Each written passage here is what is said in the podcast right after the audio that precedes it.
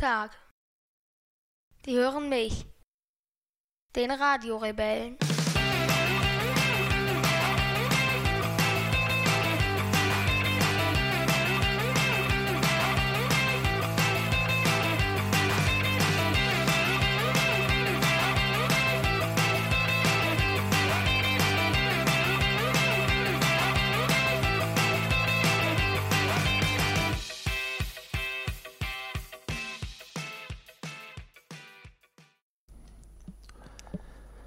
11. September, 21.20 Uhr. Klappt super mit dem, wir müssen mal früher loslegen, ne? Ja, du musst es heute noch veröffentlichen. Hm. Ich freue mich. Ich freue mich. Tja.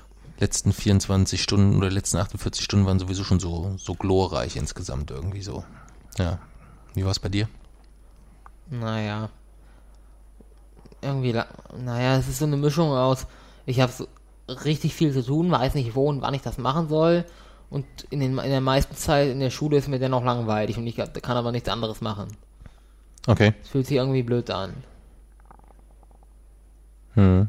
Wäre Kann- alles überhaupt kein Problem, wenn ich das, was ich in der Schule lernen würde, einfach auf zwei Stunden komprimieren würde.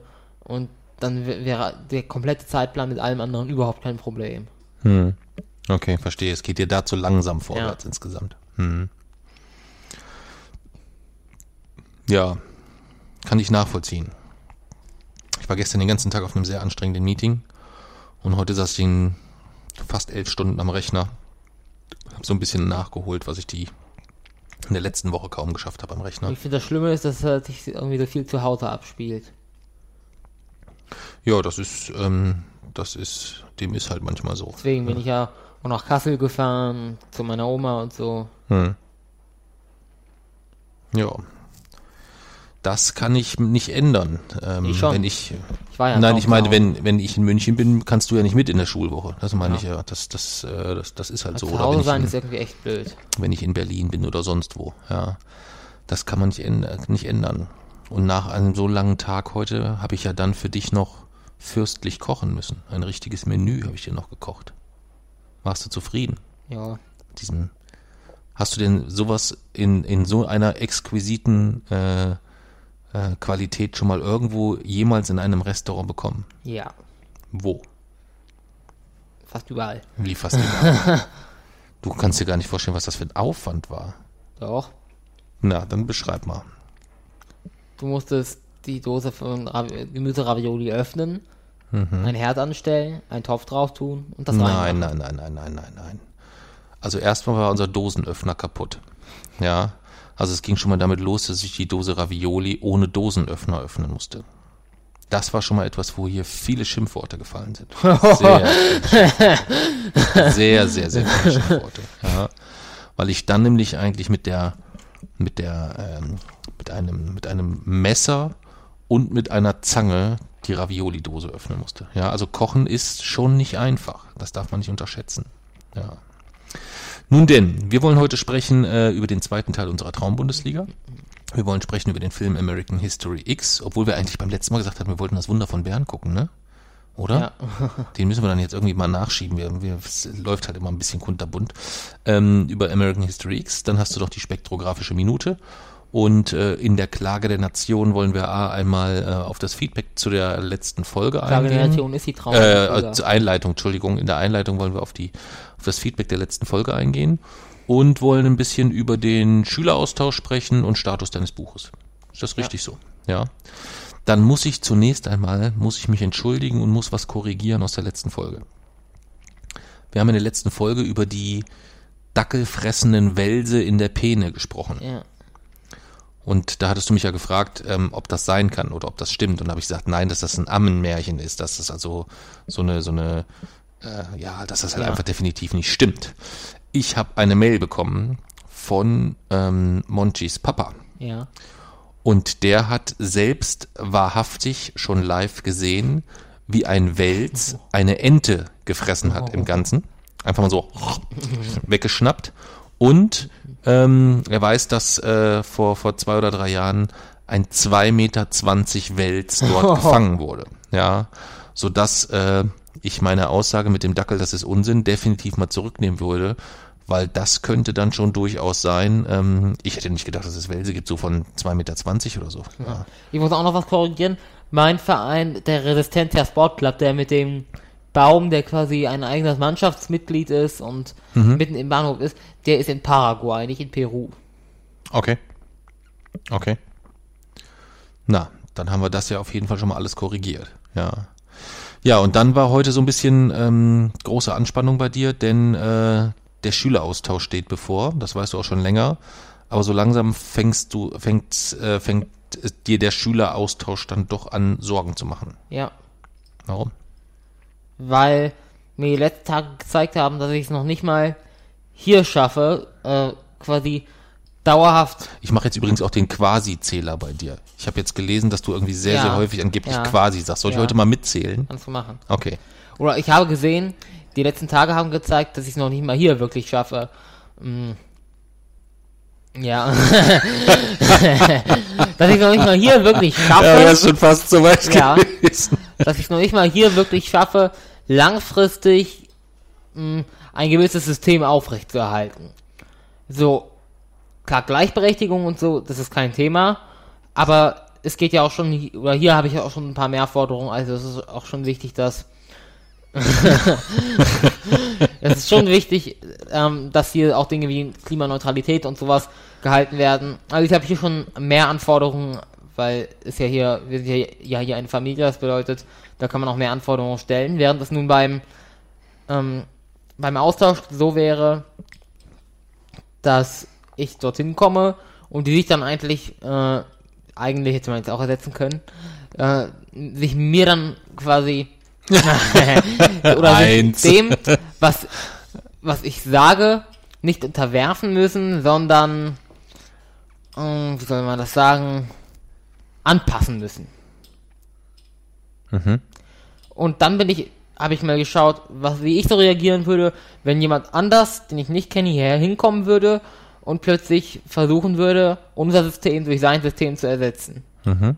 Und ich hätte ihn aus unserem Haus gejagt. Und ich hoffe, dass mir nicht das dort auch passiert. Okay. Aber das ist ja erstmal gut, weil es ja schon auch ein bisschen bedeutet, während du sonst eigentlich, so ist zumindest mein Eindruck, ähm, häufig sagst, ja, das muss so und so sein und beim das muss auch eigentlich voraussetzt, dass das selbstverständlich ist, dass das sein muss, heißt das ja jetzt eigentlich, dass du dich quasi in die Rolle des deines Gegenüber versetzt und dir versuchst vorzustellen, was könnte dort passieren oder naja, was könnte lange, dort sein. Lange habe ich mir ja gar keine Sorgen gemacht, weil ich eben dachte, dass es selbstverständlich ist. Hm. Ich habe dann ja erst jetzt eigentlich beiläufig, äh, als wir über den Elternabend gesprochen haben, mhm. sind wir auf das Thema gekommen und und Mami hat gesagt, dass das wahrscheinlich so nicht funktionieren wird. Und dann bin ich erst auf die Idee gekommen. Ja, aber du, es ist dann schon etwas, wo du, wo du sonst eigentlich stur auf deinem Standpunkt beharrst und sagst, ja, das muss aber so sein. Ja. Dabei bleibt es ja auch. Ähm, während du jetzt ja zumindest schon mal in Erwägung ziehst, dass es, äh, dass du nachvollziehen kannst, dass es vielleicht anders so wie es, wie es andersrum wäre. Ich kann meistens immer das Gegenargument nachvollziehen. Ich kann auch immer die andere Seite nachvollziehen. Und dennoch heißt es ja nicht, dass ich quasi deren, ja, deren Argumente respektieren muss. Ja, okay. Bei mir können wir ja den Okay-Zähler machen. Ja. Okay, und wir gucken dann, okay, und wir okay, gucken dann. Echt, das benutzt du echt häufig. Ja, ich weiß. Ähm, wir, wir schauen heute mal, ob du mehr Quasis oder ich mehr Okays habe. Wollen ja. wir das machen? Aber ich habe nichts zum Mitzählen hier. Hm. So richtig zum Mitschreiben. Das ist natürlich ein bisschen doof. Ja. Ähm, Jetzt muss man ständig aufpassen, was man sagt. Das ist ja. auch immer ein bisschen, ein bisschen blöd. Das heißt, du hast schon jetzt auch Sorge hinsichtlich des Schüleraustauschs oder, oder was konkret, oder anders gesagt, was ist denn deine Anforderung, wo du sagst, der perfekte Schüleraustausch? Du kommst dort an, die Familie sagt Hallo, wie geht's dann weiter? Darüber habe ich gar nicht nachgelassen, was der perfekte ist. Ich habe, es gibt eigentlich nur äh, eine Option, wie es quasi funktioniert. wie es funktioniert. 3 Und das 2. ist, ähm, das wäre, dass es einfach so ist, dass ich dort ankomme und sie akzeptieren die Gleichberechtigung. Das bedeutet, sprechen wir das Gleichberechtigungsrecht zu, wie es hier auch gilt, ähm, und müssen halt vegetarisch kochen. Ja, das sind eigentlich auch schon die einzigen beiden Dinge. Also vegetarisch kochen, glaube ich, ist kein Problem. Also das, das, da werden die Das darauf ist mir Rücksicht klar, nehmen. was Beim Thema Gleichberechtigung wird es vielleicht ein bisschen schwieriger. Und das ist das viel, das ist das viel Wichtigere, eigentlich. Hm. Kompensiere jetzt nicht eigentlich. Ja, ich merke das schon.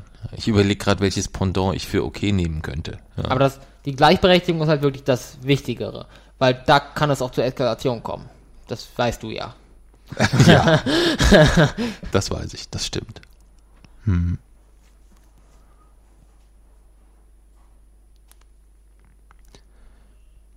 Nun ja, Das wäre jetzt normalerweise ein okay, oder?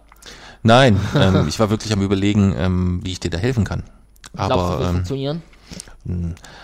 es ist halt weit, also ich meine, ich erinnere mich an deinen, an deinen Schüleraustausch in, äh, nicht Schüleraustausch, an deinen Klassenfahrt nach Frankfurt, ähm, wo wir im Vorlauf äh, sehr viel organisiert und gemacht und getan haben, dann auf eigene Kosten einen, einen Begleiter ähm, besorgt haben, den mit dir zusammen ausgewählt haben, da sehr, sehr viel getan haben, um das bestmöglich zu gestalten und trotzdem lief es ja eher suboptimal.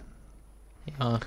Und Schüleraustausch ist halt A nochmal ein paar Kilometer weiter weg. In Frankfurt konnten wir dann äh, sogar dann nochmal hinkommen, nach am dritten oder vierten Tag, einfach nur nochmal schauen, ob alles passt, ob alles in Ordnung ist. Das ist dort dann beim Schüleraustausch nicht so mal eben möglich. Ja. Das ist das eine. Dazu kommt die sprachliche Barriere und die sprachliche Da, Hürde. da mache ich mir gar keine Sorgen. Wenn die Englisch können, ist alles okay. Ja, aber es kann ja sein, dass trotzdem dann gerade so in den Details ähm, vielleicht ein bisschen was untergeht. Hm, das glaube ich nicht. Meinst du nicht? Nun ja, und die weitere Option wäre halt einfach nicht am Schüleraustausch teilzunehmen. Hm, das ist aber eigentlich keine Option. Hm.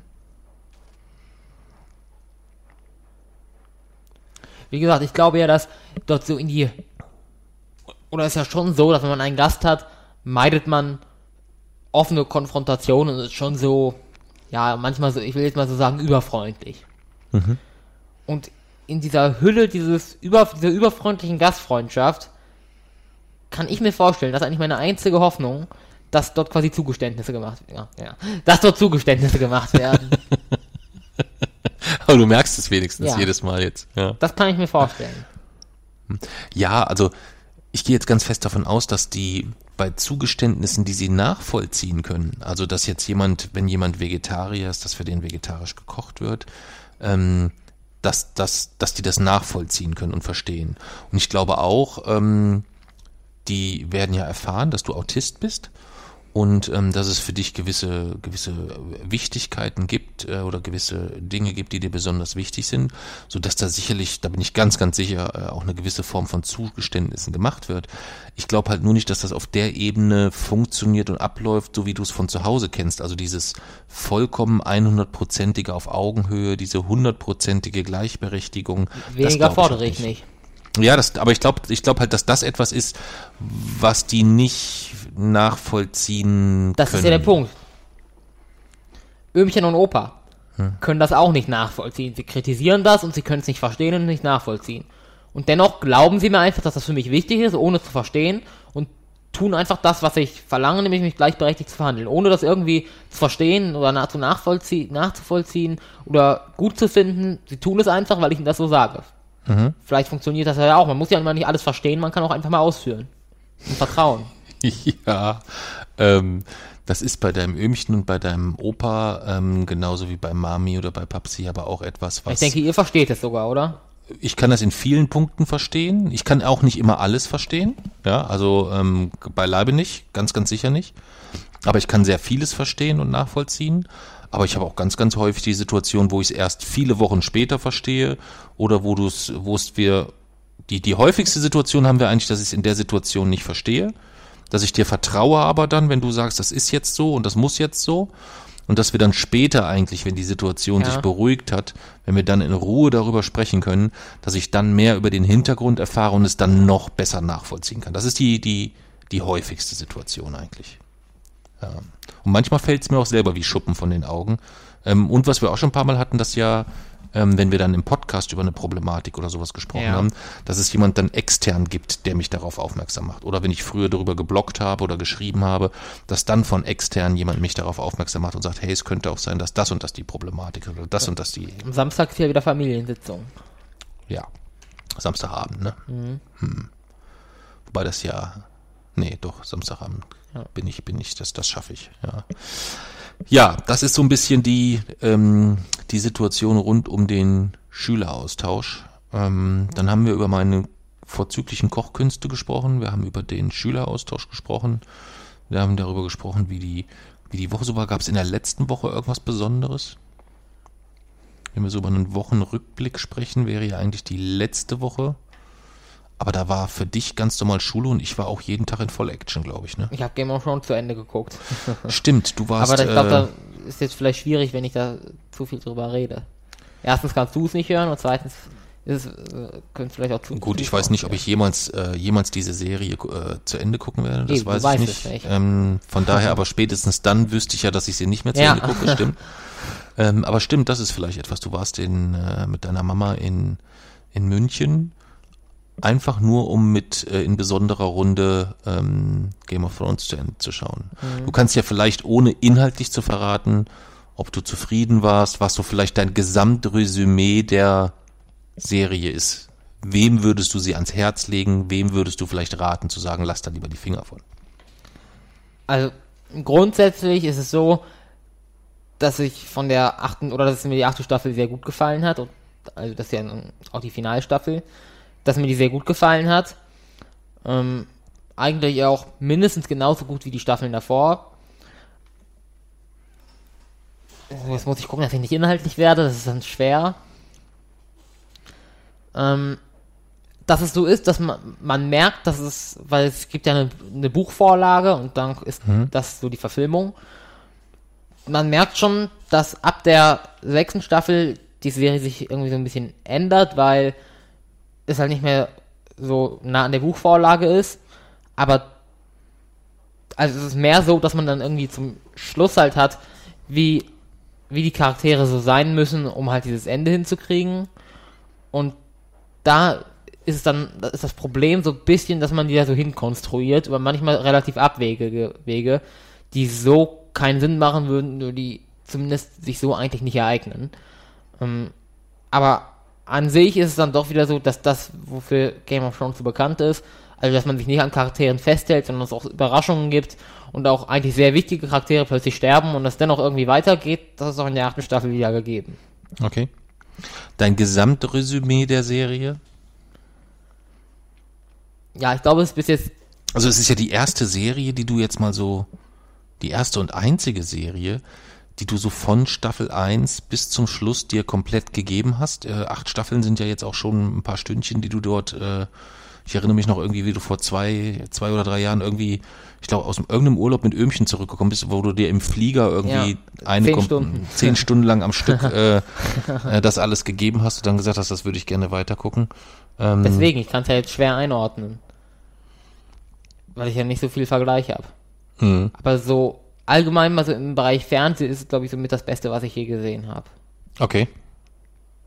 Ui. Das ist eine Ansage. Ja. Ja, das ist eine Ansage. Gut, nee, dann spoilern wir mal nicht weiter groß ähm, und stürzen uns in unsere Traumbundesliga. Ja. Wir haben mit Erschrecken festgestellt, dass wir in der letzten Folge geplant hatten, dass jeder seine ersten sechs Vereine vorstellt. Und ich habe einfach sieben vorgestellt. Ja. Meine sieben Vereine oder meine ersten sieben Vereine sind jetzt der Demina SV, SV Arminia Hannover, FC Stahl Brandenburg, der SC Göttingen 05, 1. FC Saarbrücken, FC St. Pauli und Rot-Weiß Essen. Deine ersten sechs? Buhaspor aus der Türkei, der Resistencia Sportclub aus Paraguay, Henningswehr aus Norwegen, Dartford FC aus England, Porto Piran aus Slowenien und Bayramar aus Portugal. Genau. Dann würde ich sagen, dann bist du dran, damit es aufgeht, müsstest du ja jetzt dann Ja. quasi weitermachen. Und vorher trinken wir aber noch einen köstlichen Schluck Mike's Malz, denn Mike unterstützt uns auf Steady, einer Plattform, wo man mit kleinen monatlichen Beiträgen uns unterstützen kann. Äh, mehr Infos dazu gibt's auf wochenendrebell.de, oben rechts auf Zahl uns unser Malzbier klicken. Da gibt es dann verschiedene Pakete, die man gegebenenfalls buchen kann. Vielen, vielen Dank an Mike und auch an alle anderen für die Unterstützung und Prost.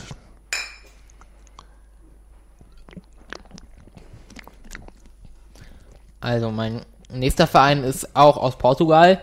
Es ist eigentlich so eines der, einer der Vereine, der auch schon so ziemlich lange auf der Liste steht, wo ja eigentlich auch immer, wenn es um eine weitere Auslandstour ging, geschaut haben. Und zwar ist das äh, der Braga FC.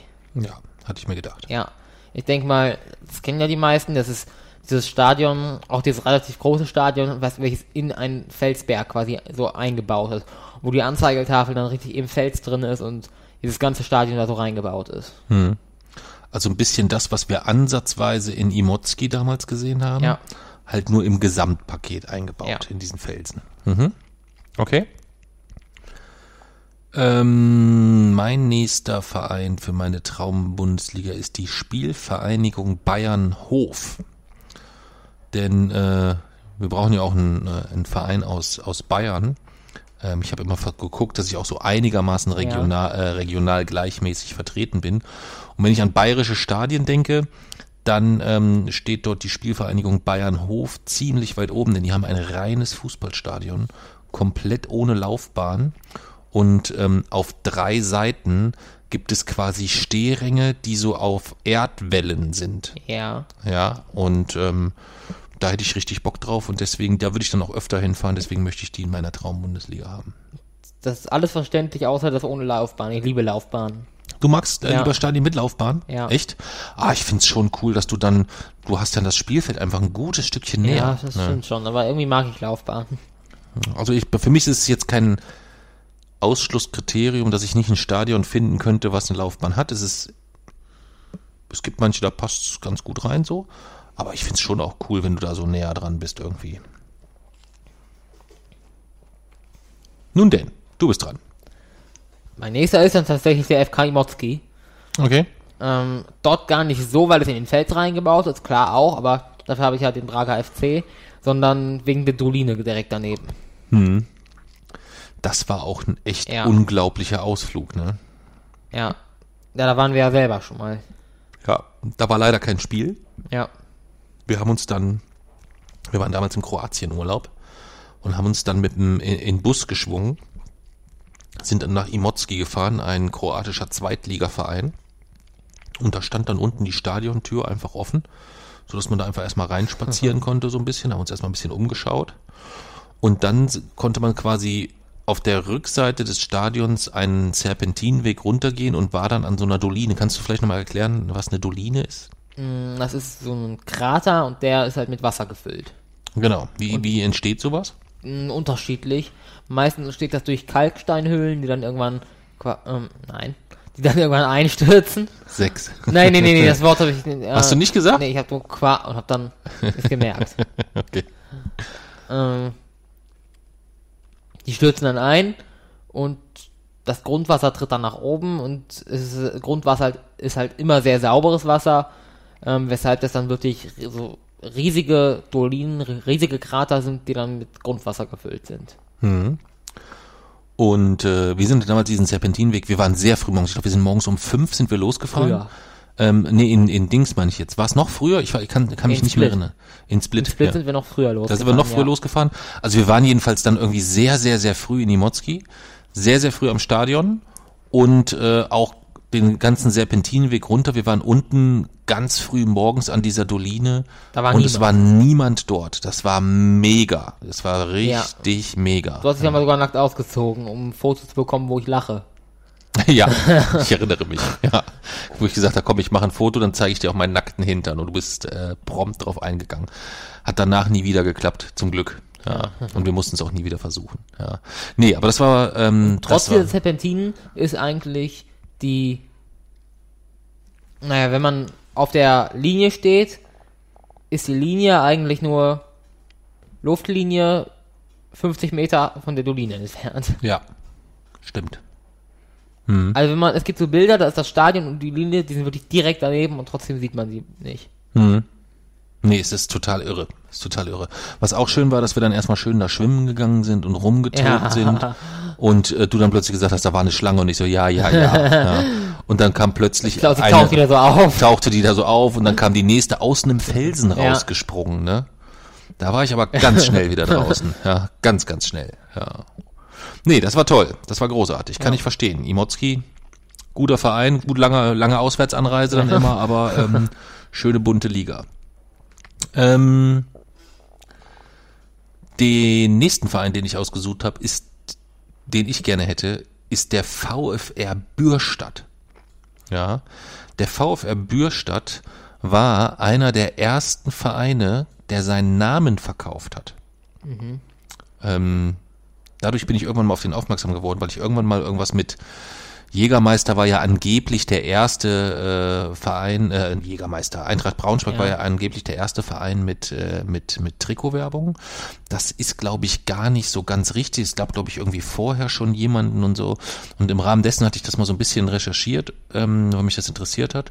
Und hatte dann den VfR Bürstadt gefunden, der äh, damals seinen Namen an einen Geschirrfabrikanten verkauft hat und der hieß dann sehr, sehr lange VfR Oli Bürstadt, bis dann wiederum der Sponsor irgendwie Anfang der 80er Jahre dann bankrott gegangen ist, dann haben sie sich wieder VfR Bürstadt genannt und und das finde ich auch ganz lustig. Sie stehen immer noch in, in den, in den, wenn man sich so diese ganzen Rekorde, ich lese Ja. immer ganz gerne mal so e ewige Tabelle oder Ja. die höchsten Auswärtssiege aller Zeiten. Früher habe ich mir das immer im äh, im jährlichen, im jährlichen Kicker-Magazin oder so waren immer solche Sachen drin oder äh, auch im Elf-Freunde-Magazin ähm, sind oft solche spektakulären Rekorde. Und der VfL Bürstadt hält bis heute den Rekord für den höchsten Auswärtssieg Ja. mit 9 zu 0 gegen den FK Pirmasens. Ja. Und ähm, das sind gleich so viele schöne Sachen mit in Verbindung mit einem schönen Stadion. Also gesagt, den VfR Bürstadt, der passt perfekt in meine Traumbundesliga. Dann habe ich den NK Trogir. Ja. Das war ja eine Möglichkeit auf unserer Osteuropa-Tour, wo wir zumindest überlegt haben. Und zwar ist der Grund dafür, dass der, ähm, das Stadion des NK Trogir liegt mitten in einer, ja, in einer Burg und diese Burg wiederum liegt mitten auf einer Halbinsel in der Adria. Das bedeutet, das Stadion ist wirklich im Inneren einer Burg und man sieht dann vom Stadion aus die Burgmauern drumherum und außerhalb halt die Adria. Also ist dann tatsächlich so, wenn man den Ball irgendwie ins Ausschießt, kann der entweder an die Burgmauer gehen oder direkt ans Meer. Okay. Auch schön. Ja. Auch schön. Als nächstes bin ich ganz pragmatisch dran gegangen und gesagt, naja, in so einer Traumbundesliga, wenn es dann immer mal einen Verein gibt, wo du sagst, oh, die würdest du gerne mal sehen, aber willst nicht so weit fahren, deswegen habe ich den KSV Hessen Kassel äh, mit in die Traumbundesliga genommen. A, mit dem Aue-Stadion, sehr, sehr schickes Stadion. B, ein Verein, der zwar ähm, in den letzten Jahren auch viel Scheiße gebaut hat oder in vielen, vielen? Jahren viel Scheiße. Ja, also die haben dann so ein bisschen, als dann äh, finanziell da so mit dem einen oder anderen Trick gearbeitet, der dann irgendwie so eine Insolvenz verhindert hat. Das ist also das ein oder andere nicht so ganz, nicht so ganz glücklich gelaufen, um es mal vorsichtig zu formulieren. Nichtsdestotrotz ist es der Verein, der hier so lokal ähm, für uns am ehesten sowas wie, wie, wie, wie eine Nähe bedeutet. Und wir haben, äh, ich habe letzte Woche das, das, das, das Foto dazu gepostet, ich weiß nicht, ob du dich da noch dran erinnerst, ähm, vom Derby vom KSV Baunatal gegen Ja. KSV Hessen, wo wir ähm, A, dieses wunderschöne Foto gemacht haben, wo wir da so an dem Hang sitzen. Kannst dich da noch dran erinnern? Ja. Weißt du auch noch, wie wir da hingekommen sind zu dem Hang? Ja. Über den Also, Zaun geklettert. Genau, wir haben erst Eintrittsgelder bezahlt, standen bei den Kassel-Fans und dann wolltest du unbedingt auf den Hang, also sind wir wieder raus und mussten dann über den Zaun, wo es Du hast mir dir die Hose aufgerissen. fürchterlich die Hose zerrissen hat. Ja, ich erinnere mich. Ja. Nee, und deswegen ähm, habe ich natürlich den KSV Hessen äh, insgesamt mit dabei. Dann habe ich den Chiva Guadalajara Ach du mein. aus Mexiko. Okay. Und zwar ist es dort so, dass ähm, also der Verein kommt aus Mexiko und ist dort äh, deren äh, Stadion wird auch der Vulkan genannt, weil es halt in einem so in einem Kegel drin ist. Also da ist quasi ein ja Mann. da ist ein Berg, ein äh, ja ein Berg, auf dem Gras wächst und in diesem Berg rein, drin ist das Stadion. Also wenn man dann auf dem Spielfeld läuft, ist man eigentlich unterhalb des Bodenniveaus, weil das in so einen Berg reingebaut ist. So ein Krater. Quasi, ah Mann, das ganze Stadion liegt in so einem Krater drin. Mach weiter. Wo Womit denn? Ach so, du bist fertig. Hast dich über das, über das quasi schon so geärgert, dass du äh, fertig warst. Ähm, ja, für mich geht's weiter in den Norden. Ähm, ich habe mir ausgesucht Altona 93. Einer der ganz, ganz, ganz, ganz wenigen Fußballvereine, wo ich schon war und du noch nicht. Ähm, denn Altona 93 war ich mit dem Frank mal vor, weiß ich nicht wie viel Jahren, schon eine Weile her. Und Altona 93 ist ein Verein mit einem sehr, sehr angenehmen Publikum, mit einer sehr, sehr schönen Historie. Deutsche Meisterschaft gewonnen 1903. Und haben eigentlich, wenn du so möchtest, insgesamt, was so die, äh, wenn man jetzt mal die Bundesliga außen vor lässt, sondern man nimmt einfach alle Erstliga-Zeiten, also immer die höchste deutsche Fußballliga, die es gibt. Habe ich gerade quasi gesagt? Nee. Nee, ne? Habe ich nicht gesagt quasi? Nimmt man quasi? Na, ist ja auch egal. Ähm, dann äh, hat Altona 93 64 Jahre in der höchsten deutschen Fußballliga gespielt. 64 Jahre. Deswegen ist es ein Verein mit sehr viel Historie, sehr viel Tradition. Und wenn du dich erinnerst an unser Video, welches wir auf den Lesereisen immer zeigen, da kommt an einer Stelle so ein Typ mit so einer Ganzkörpermaske, mit so einer Maske Ja. auf dem Kopf, der dann so ein Ja. Bier wegtrinkt. Das ist in Altona aufgezeichnet. Ja. Und deswegen habe ich Altona 93 dazu genommen. Ich erinnere Außerdem- Altona immer nur an den Bahnhof. Ja, ein gutes Beispiel. Außerdem kommen sehr, sehr großartige Fußballer dorthin. Also ich hätte jetzt Tar hat dort nicht sein, das Fußballspielen gelernt. Also gelernt hat er das bei Fortuna Düsseldorf. Aber im Ursprung kommt er von Altona 93, genauso wie der ähm, Spieler Choupo-Moting oder Choupo-Motin. Choupo-Moting, keine Ahnung, wie spricht man den überhaupt aus? Weiß ich jetzt gar nicht. Aber das sind so halt auch bekannte Fußballer, die von daher kommen. Aber sie waren nicht deutscher Meister 1903. Sie waren nur, sie haben es bis ins Halbfinale geschafft, wenn ich mich recht erinnere. Das müsste ich aber nochmal recherchieren. Herr Ma ich glaube, wie habe hab ich gibt eben es gesagt. einer Meisterschaft ein Halbfinale? Es gab früher gab's, äh, war das, war, waren die, die, die Gesamtstruktur ein bisschen anders aufgebaut. Also dieses Bundesliga-Schema, das gibt's erst, äh, gibt's noch nicht so lange. Also es gab es Anfang, Anfang des 19. Jahrhunderts, äh, Anfang des 20. Jahrhunderts gab's das noch nicht. Ja. Du bist dran. Dann habe ich den FC Gspon Okay. aus der Schweiz. Oh, jetzt habe ich okay gesagt. Aus der Schweiz. Mhm. Und zwar ist das das, wo du mal gesagt hast, das ist so das Ziel in Europa, wo du am liebsten mal mit mir hin möchtest, ist das das mit dem Ottmar Hitzfeld, Stadion. Ah, das ja. höchste Stadion Europas. Ja. Das ist direkt in den, ist in den Alpen, in den äh, Schweizer Alpen.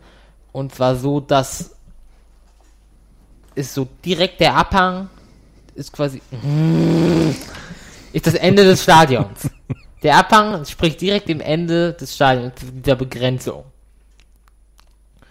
Und ja, so diese gesamte äh, Szene dann mit dem Stadion und auch diesen Bergen eben macht das halt macht das halt so einem, so zu einem, ähm, ja, der schönsten Stadion Europas, vielleicht auch der Welt. Gut. Dann müsste jetzt schon mein letzter Verein kommen und du dann noch einen, oder? Ja. Ist das richtig? Ja. Wen nehme ich denn dann mal? Wen habe ich denn hier noch? Wer passt denn geografisch jetzt noch gut rein? Ja. Dann nehme ich einen Verein, den wir beide kennen und den wir auch beide schon besucht haben. Und zwar ähm, ganz klar den SV Babelsberg 03. Ein Verein, den wir kennen, schätzen und lieben gelernt haben, als wir dort zu Besuch waren zum ersten Spiel. Ihn noch tiefer und inniger kennen, schätzen und lieben gelernt haben, als wir dort zur Lesung auftreten durften, direkt nach dem Spielschluss am letzten Spieltag in der Kurve. Das war auch sehr, sehr großartig. Und in den ich mich endgültig ein wenig tiefer verliebt habe, als ich erfahren habe, dass die, wie die mit ihrem Trikotsponsoring umgehen. Die haben da in der Vergangenheit schon immer ganz gut drauf geachtet, dass also neben dem finanziellen Aspekt, wie viel Geld kriegen wir von wem, sie also mit Lonsdale äh, als Trikotsponsor äh, jemanden hatten, der sich dort ähm, auch deutlich politisch positioniert. Und jetzt sind sie noch einen Schritt weiter gegangen und haben quasi der Seebrücke ihr Trikotsponsoring Ja. ähm, geschenkt. Ja. Ja, also quasi die Aufmerksamkeit, während andere Firmen sonst immer dafür viel Geld zahlen müssen, haben sie ähm, dort äh, der Seebrücke das, das, das, das, das Trikotsponsoring geschenkt und spenden zusätzlich 5 Euro für jedes verkaufte Trikot. Und ähm, Statement von der, von der Homepage. Mit diesem Schritt bekennt sich Babelsberg 03 zu Grundwerten wie Menschlichkeit, Humanität und einer solidarischen Willkommenskultur und setzt ein Zeichen gegen die Abschreckungs- und Abschottungspolitik der Europäischen Union. Besser kann man es eigentlich nicht machen. Also Babelsberg ist schon etwas, wo ich sage, da könnte man immer, also könnt, da könnte es immer 0-0 ausgehen, wenn wir da hinfahren, damit wir dann nochmal hin müssen. Wieso machen die einen Kreis? Die haben ein geiles Stadion. Ja. Er muss mit den Jungs mal dealen, dass die keinen Kreis mehr machen. Ja. Gut. Dein nächster. Brauchst du schon wieder, dass ich quasi sage. Nein. Das zählt jetzt aber nicht, ne? Mhm. Hab ich ja nur zitiert.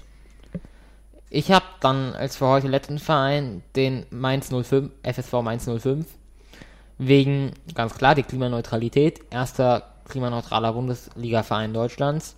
Ähm, ich war da ja dort auch mal und habe mir mh, so erklären lassen, wo genau der Verein auf Ökologie achtet, wie genau das Stadion dazu konstruiert ist.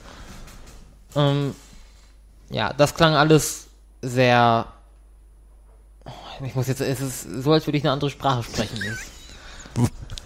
Ich kann, gar- kann, gar keinen Sprü flüssigen Sprachfluss mehr aufrechterhalten.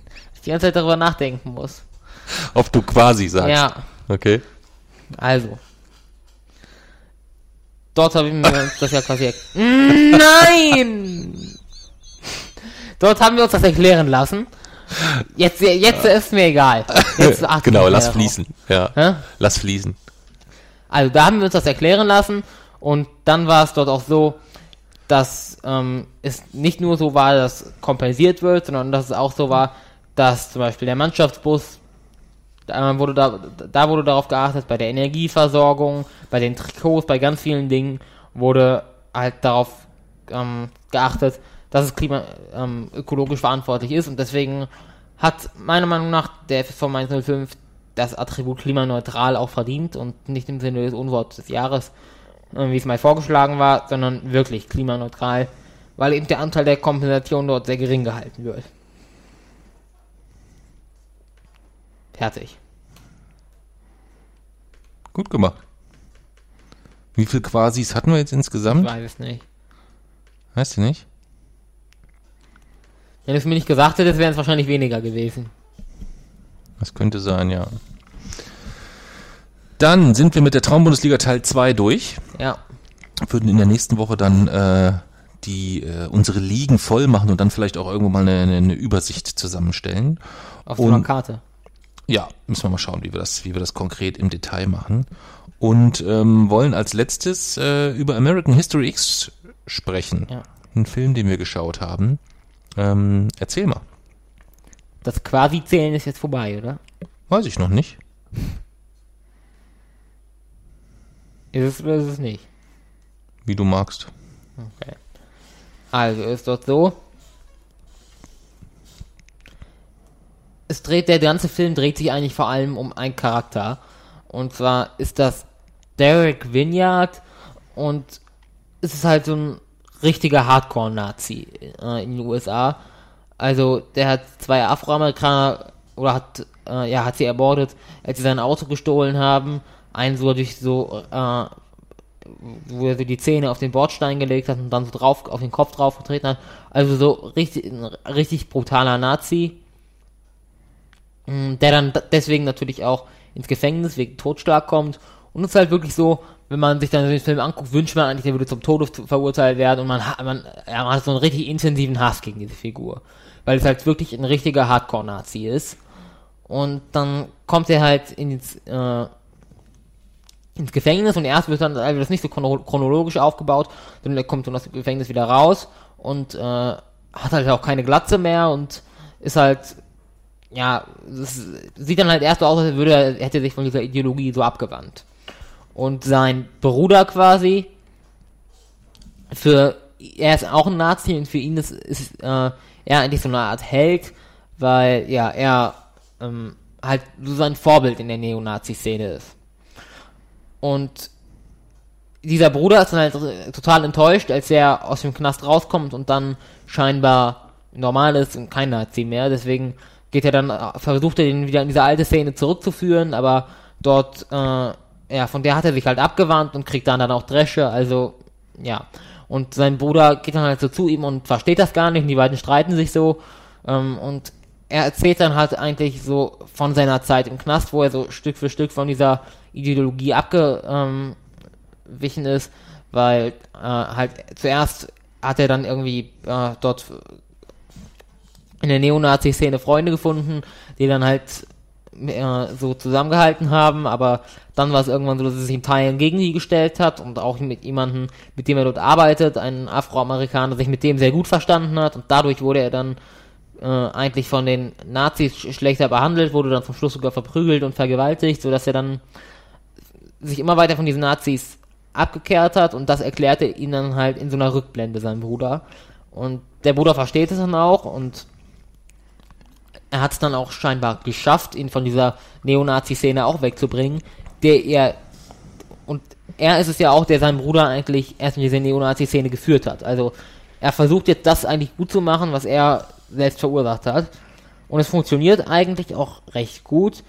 Und ist es dann aber so, dass am nächsten Tag dann, also ganz am Schluss des Films, äh, wird sein Bruder dann auf der Toilette quasi, ja, ja, wird sein Bruder auf der Toilette von jemandem erschossen und der ist eben auch Afroamerikaner und dann mit dieser Szene endet das Ganze dann eigentlich und dann wird ein Zitat von Abraham Lincoln eingeblendet, ja, und damit ist der Film vorbei.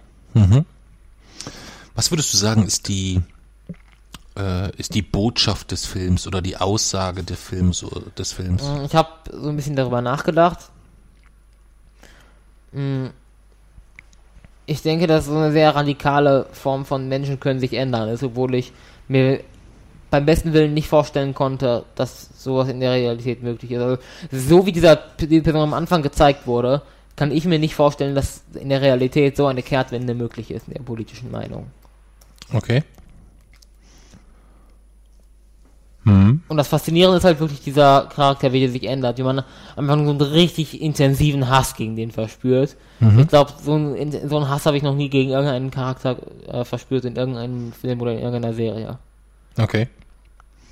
Und das hat sich dann wirklich im Laufe des Films äh, gewandelt. In diesem Film schon, obwohl ich immer wieder mir gedacht habe, also in der Realität passiert sowas eigentlich nicht. Mhm.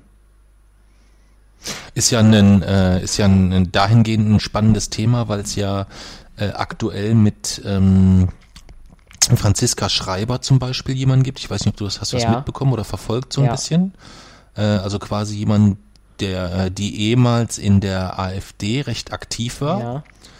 dann ein Buch über ihren Ausstieg geschrieben hat, äh, mit diesem Buch sehr, sehr erfolgreich ist jetzt einen YouTube-Kanal ähm, betreibt, der mehr oder weniger von uns und von unseren Steuergeldern sogar mitfinanziert wird, ja. weil das Funk ist, also quasi dass das äh, Online-Programm, äh, das Online-Programm YouTube äh, durch öffentlich-rechtliche, äh, ja. durch, durch, durch das öffentlich-rechtliche Fernsehen und ähm, dort eigentlich so Beiträge beschreibt, wenn man die jetzt erstmal ohne die gesamte Hintergrundstory hört, dann sind es eigentlich schon dieselben Botschaften, die du sonst eigentlich auch aus den ähm, Tischis Einblickpostillen ja. etc. bekommst. Also das ist, das, die, die Botschaften sind leicht abgewandelt, teilweise etwas, etwas seichter, ähm, aber immer eigentlich so frech und provokativ. Äh, ihr Motto ist auch nicht, ich stehe nicht links, ich stehe nicht rechts, ich stehe vorne. Ja. Ähm, wo ich sage, naja, das ist halt auch immer so ein bisschen Interpretationssache, ähm, wie man das, wie man das deuten soll. Letztendlich hätte der Führer wahrscheinlich aber dasselbe gesagt, wahrscheinlich, Aha. ne? Also das von daher, ähm, von daher ist das ja dahingehend spannend, ähm, weil es dort ja auch jemand gibt, den alle erstmal, wo sich alle draufstürzen, weil es diesen großen Wandel gab, den, wenn man sich das dann im Detail anschaut, ich eigentlich so gar nicht sehe.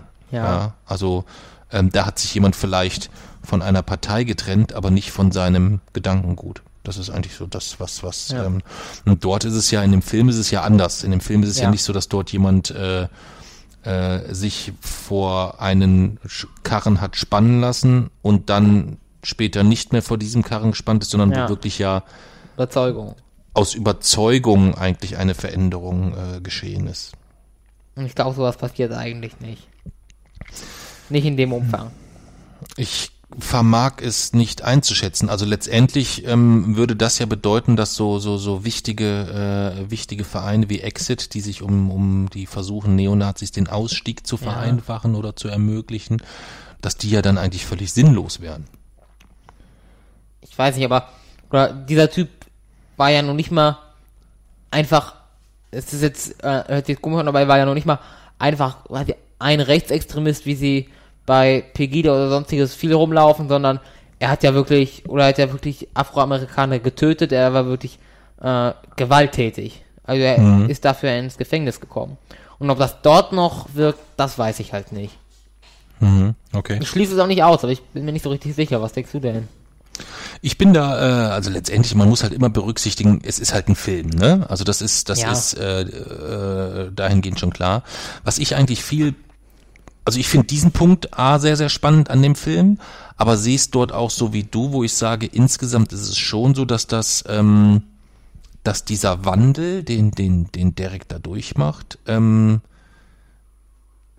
dass das in Teilen glaubhaft ist Ja. oder zumindest als aus, aus Filmsicht gut gemacht ist, sagen Ja. wir es vielleicht, sagen wir es vielleicht, sagen wir es vielleicht so. Das ist vielleicht, äh, passt vielleicht besser. Ähm, ich muss halt immer aufpassen, weil halt mit, mit, mit Edward Norton vermutlich mein, ich denke, es ist mein Lieblingsschauspieler. Ich glaube, ich bin mir sogar ziemlich sicher, dass wenn ich mein restliches Leben lang nur noch Filme von einem Schauspieler sehen dürfte, Ja. oder wo immer nur, ähm, wo definitiv ein Schauspieler immer mit dabei wäre, als, als, als Pflichtbestandteil, dann wäre es wahrscheinlich Edward Norton. Was für Film ist der denn so dabei? Bis vor ein paar Jahren wäre es noch Kevin Spacey gewesen, aber der ist halt charakterlich einfach ein Arschloch. aber, er- Und Edward? Norton ist halt auch charakterlich echt eine coole Socke. Bei was für Film ist der denn dabei? Edward Norton? Ja. Oh, Edward Norton ist noch in Fight Club dabei. Oh. Ja, den haben wir ja noch, doch, den haben wir schon mal gesehen, ist aber schon eine Weile her, glaube ich, ne? Den wollten wir noch mal zusammenschauen, Fight oder? Oder haben wir Den den habe ich mit Mami mal geguckt. Den hast du, glaube ich, mit Mami mal Den haben wir angefangen und ich habe ihn mit Mami Ja, genau, geguckt. genau, genau. Den wollten wir uns nochmal in, in, äh, ganz in, in Ruhe zu Gemüte führen. Ähm, der hat halt, was halt spannend ist, und das ist ja in dem Fall eigentlich auch so ein bisschen so, in American History X spielt Edward Norton ja eigentlich zwei Persönlichkeiten, wenn du so willst, Ja. oder zwei völlig unterschiedliche Typen. Das ist in Fight Club auch so, Ja. ja. Und das ist in, in seinem, äh, welches auch ganz, ganz großartig ist, auch wenn er dort nur eine Nebenrolle spielt, ist sein erster Film war Zwielicht. Äh, in Zwielicht spielt er wirklich eine, eine gespaltene Persönlichkeit. Ja. ja. Also da spielt er einmal einen, einen sehr zurückhaltenden, ähm, ich, wenn ich mich recht erinnere, stotternden jungen Mann, der sehr verunsichert ist und gleichzeitig aber einen Nee, ich will da nicht zu viel verraten, weil den Film wollen wir bestimmt auch irgendwann gucken. Ja, ähm, aber der ist auch sehr zu empfehlen. Zwielicht, das war auch seine erste Rolle, Nebenrolle, irgendwann Mitte der Mitte der 90er. Und äh, er ist sofort, äh, hat sofort eine Oscar-Nominierung bekommen in seinem ersten Film. Das ist schon, ähm, ist schon ein Brett. Und danach, was, es gibt so viele gute Filme. Er hat in Roter Drache mitgespielt. Er hat in äh, The Score war er dabei. Ähm, er war dabei in äh, Leaves of Grass, hat er, glaube ich, sogar eine Doppelrolle gespielt, wenn ich mich recht erinnere. Ich glaube, Doppelrolle sogar, ja. Dann hat er mitgespielt äh, The Italian Job mit Matt Damon noch. Also das waren schon eine, der hat halt einfach in einer Menge richtig guter Filme mitgespielt. Ja. Äh, sogar in, der hat sogar eine recht gute Komödie, Drama, äh, Glauben ist alles. Ich glaube, da hat er sogar Regie geführt, wenn ich mich recht erinnere. Ja. Also das ist ähm, schauspielerisch ähm, ein absolutes, äh, ein absolutes Megabrett. Ein absolutes Megabrett. Ja. Also ein Garant für gute Filme und einfach für schauspielerische Höchstleistung Leistung par excellence. Deswegen muss ich da immer so ein bisschen aufpassen, dass ich ähm, bei so einem Film nicht äh, es zu, zu sehr durch die rosa Edward Norton Brille sehe, so ein bisschen. Da muss ich mal ein bisschen aufpassen. Aber ähm, ja, ich würde schon sagen, dass das glaubhaft gemacht ist insgesamt, um da wieder darauf zu Ich meine, glaubst du, dass es auch irgendwas in der Realität geben kann? Also ich glaube schon, dass es Menschen gibt, die in sehr, sehr jungen Alter ähm, in eine Szene reinrutschen können und dann einige Jahre später erst merken, dass sie dort eigentlich nicht aus ideologischen Gründen oder aus Überzeugung hingehören. Das, das glaube ich schon. In der Intensität, wie es in dem Film ist, also ähm, dass jemand sich ein großes Hakenkreuz mhm. auf die Brust tätowieren lässt, wobei es da ja auch ganz viele sehr, sehr ruhige Momente gibt im Film, wo er so vor dem Spiegel stellt und das so zuhält und so. Also es gibt so ganz viele, ja. finde ich, neben der unfassbaren Brutalität ähm, gibt es dort ja ganz, ganz viele ja, sehr, sehr ruhige Momente. Ob es dann so in der Intention und in der Heftigkeit dieser Wandel möglich ist, weiß ich nicht. Das weiß ich nicht kann ich, äh, kann ich so nicht, nicht sagen. Ich halte es für ein, für ein, wenn man bedenkt, wie alt der Film ist, ist es gruselig, wie aktuell er dann ja. noch ist. Das ist, finde ich, finde ich, äh, finde ich beeindruckend. Ähm, und es ist halt schon auch etwas, wo ich den Film dahingehend gewagt finde, weil die, äh, die rassistischen Äußerungen von, von, von, von Edward Norton im Film immer recht sauber, argumentativ unterlegt sind. Sehr überzeugend, sehr, sehr, das ist ja jetzt, der, der spielt ja jetzt nicht den dämlichen Nazi oder irgendwie ja. sowas, weißt du, sondern ist ja schon jemand, der mit, mit, äh, mit Statistiken um sich schmeißt. Also eher einer dieser um gefährlichen Nazi-Anwälte. Ja, genau, genau, ja. genau, genau, genau, ja. Ähm, gleichzeitig aber dann ja auch ein Typ, der erstmal vom Erscheinungsbild, äh, ja, Dann doch eher wegen Pegida draußen spricht. Nee, muskulös, durchtrainiert, äh, sieht nicht schlecht aus, etc. Also ich finde, man, man prägt dort halt mit dem Film einerseits irgendwie so ein Bild so von so einem gut aussehender, durchtrainierter, hochintelligenter Mann. Okay, ist halt Rassist, ne? Aber ähm, das finde ich so ein bisschen, bisschen schwierig, weil das ja auch in ganz vielen Stellen dann natürlich auch irgendwo filmbedingt unwidersprochen bleibt, sehr, sehr lange. Weißt du, was ich meine? Mhm.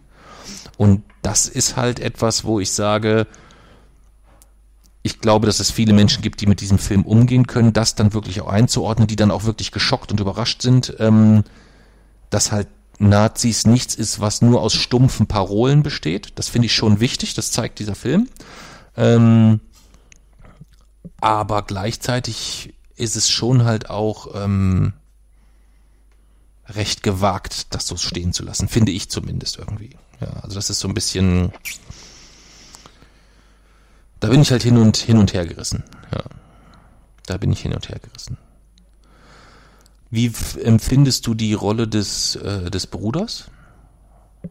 Mm, der ist also derjenige, der so eine Art, so eine Art Mitläufer ist, der das eigentlich von dem eingenießt bekommt und der sich von dem auch wieder austreiben lässt. Okay.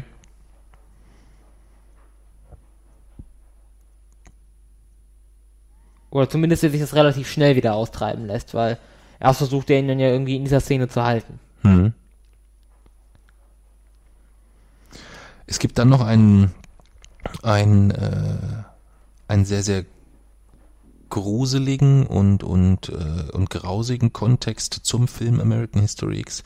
Äh, es gab im Juli 2002 einen, äh, äh, einen, einen, einen, einen Mord an einem 16-jährigen Jungen, in Gerswalde ähm, und die Täter, ähm, ich glaube drei Täter, wenn ich mich recht erinnere, quälten den Jungen äh, sehr, sehr lange, ähm, bevor sie dann zuletzt ähm, ihn per Bordsteinkick töteten. Also ähnlich wie in dem Film quasi die Szene nachgeahmt. Ähm, und äh, das Verbrechen konnte nur aufgeklärt werden, weil dann einer der Täter ähm, ein halbes Jahr, äh, ein halbes Jahr oder ein Jahr später von dieser Tat insgesamt berichtete. Das heißt, der Film hat, ähm, und deswegen kam ich da eben so ein bisschen, bisschen drauf mit dem, man muss den Film schon verstehen, Ja.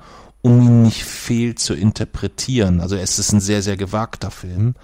Ähm, da ist es nachweislich so, dass dieser Film eigentlich dazu gef- geführt hat, dass es äh, insbesondere die brutale Szene ähm, junge Menschen vielleicht nicht mit der hohen Aufnahmefähigkeit ähm, dazu motiviert hat, äh, das nachzuahmen, äh, was Marinus das Leben gekostet hat. Ja, das so als äh, sehr, äh, sehr traurigen Kontext insgesamt noch in dem, äh, zu dem Film. Ja. ja. Gibt's noch was von deiner Seite äh, zum Film zu sagen?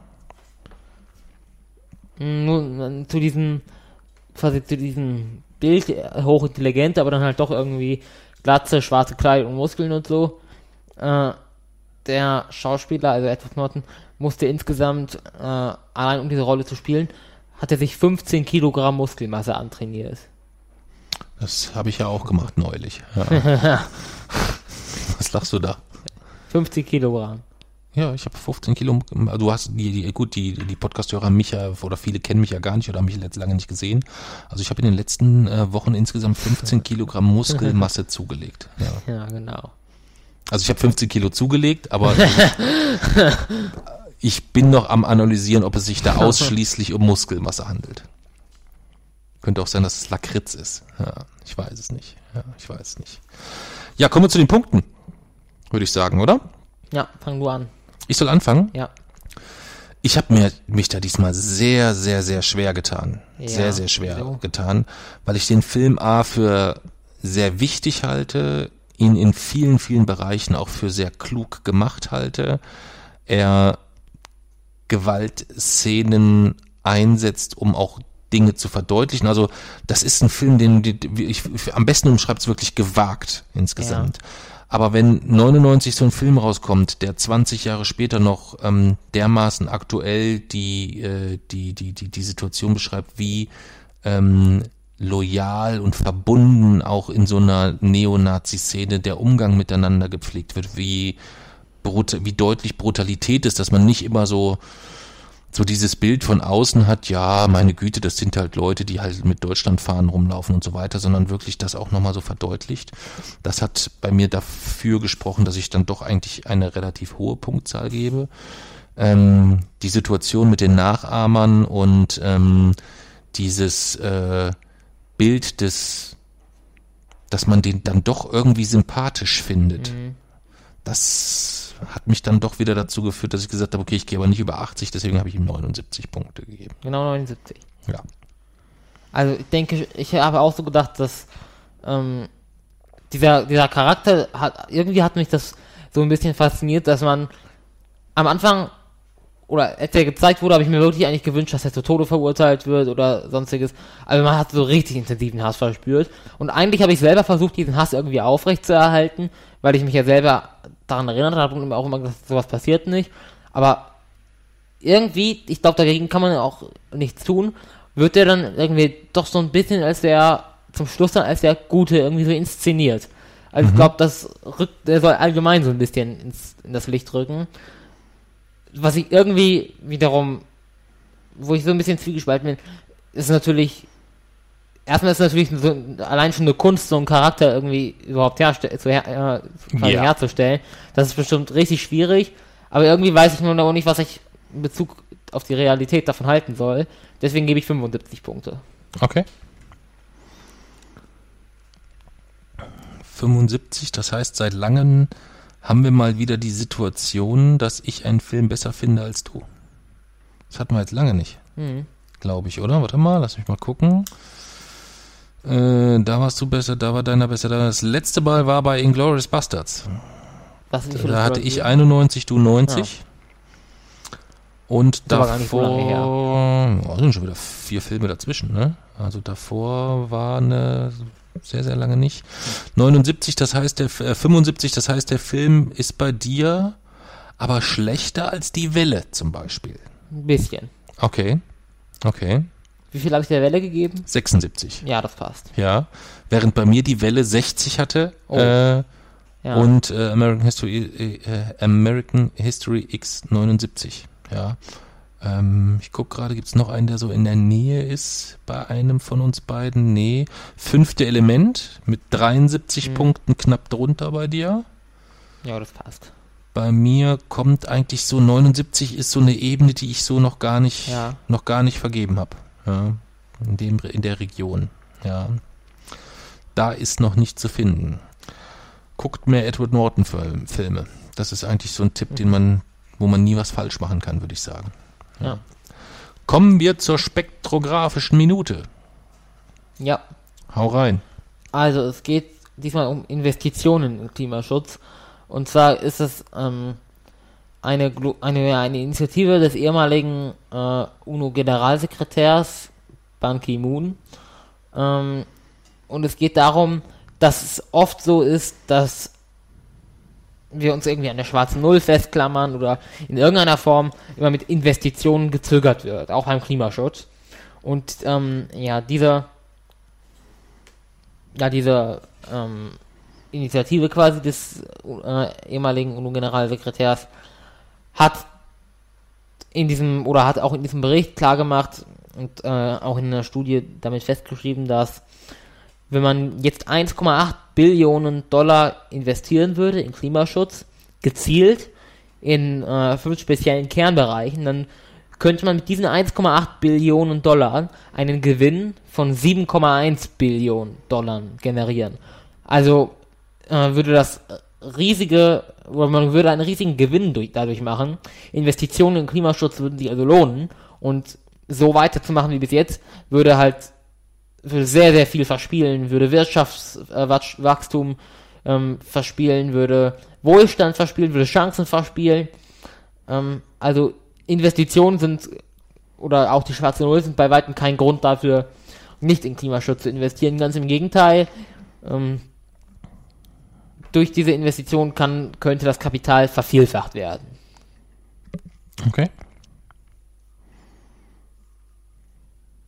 Das war's gewesen Ja, zur spektrographischen Minute. Dann sind wir wieder bei einer runden Stunde. Das haben wir letztes Mal allein über das Wasted in Yamen gesprochen. Ne? ja. Ja, ähm, aber sind dadurch dann natürlich auch wieder ein gutes Stückchen, äh, gutes Stückchen kompakter. Ähm, wir mussten die Lesung in Rostock verschieben. Die ist jetzt nicht am 21.09. So eigentlich. Ähm, die, das Peter Weißhaus äh, musste ein Konzert verlegen und parallel zum Konzert ist das ein bisschen schwierig. Ja, das geht nicht. Ja. Wir haben gar nicht gesprochen über die Anreise zum ähm, Satz. Oh, stimmt. Das holen wir dann einfach nächste Ja. Woche nach. Ja, da passt das ja auch rein, da ist das ja dann in der Woche. Äh, also die Lesung in Rostock ist jetzt am 30.11. im Peter Weißhaus. Am 8.11. sind wir in Chemnitz und am 9.11. Äh, umgekehrt, Entschuldigung, am 8.11. sind wir in Plauen und am 9.11. sind wir in Chemnitz zur Lesung. Und wer mag, kann ja den Radio Rebell Podcast mal auf äh, Spotify abonnieren. Selbst wenn ihr ihn dort nicht hört, ähm, tut uns das Abo dort einfach gut, ähm, weil das ist der einzige Bereich, wo wir sehen, ähm, wie viel Downloads oder wie viel äh, Verfolger oder wie man das auch immer dann nennt, äh, wir haben, weil wir die anderen Sachen immer gar nicht auswerten. Dann hat man wenigstens mal einen Gradmesser, ob wir hier uns eigentlich komplett alleine unterhalten oder ob es da auch mal Zuhörer gibt. Was meinst du? Viele Zuhörer. Viele Zuhörer meinst du? Ja. Was würdest du sagen? Wie viel haben wir so Weiß ungefähr? ich nicht. Würdest du sagen, es sind mehr oder weniger als eine Million pro Folge? Weniger. Würdest du sagen, es sind mehr oder weniger als 100.000 pro Folge? Denk bisschen weniger. Würdest du sagen, es sind mehr oder weniger als 50.000 pro Folge? Hm, eher weniger. Würdest du sagen, es sind mehr oder weniger als 10.000 pro Folge? Das weiß ich nicht. Ja, es sind auf jeden Fall noch weniger. Ja, also weniger als 10.000. Ja. Glaubst du, es sind mehr, mehr oder weniger als 1.000 pro Folge? Mehr. Ja, also es sind mehr als 1.000, aber es sind weniger als 10.000. Das ist so die, die Größenordnung, die ich dir definitiv mitgeben kann. Gut, dann trinken wir noch einen letzten Schluck von Mike's Malz. Quasi zum Abschluss, oder?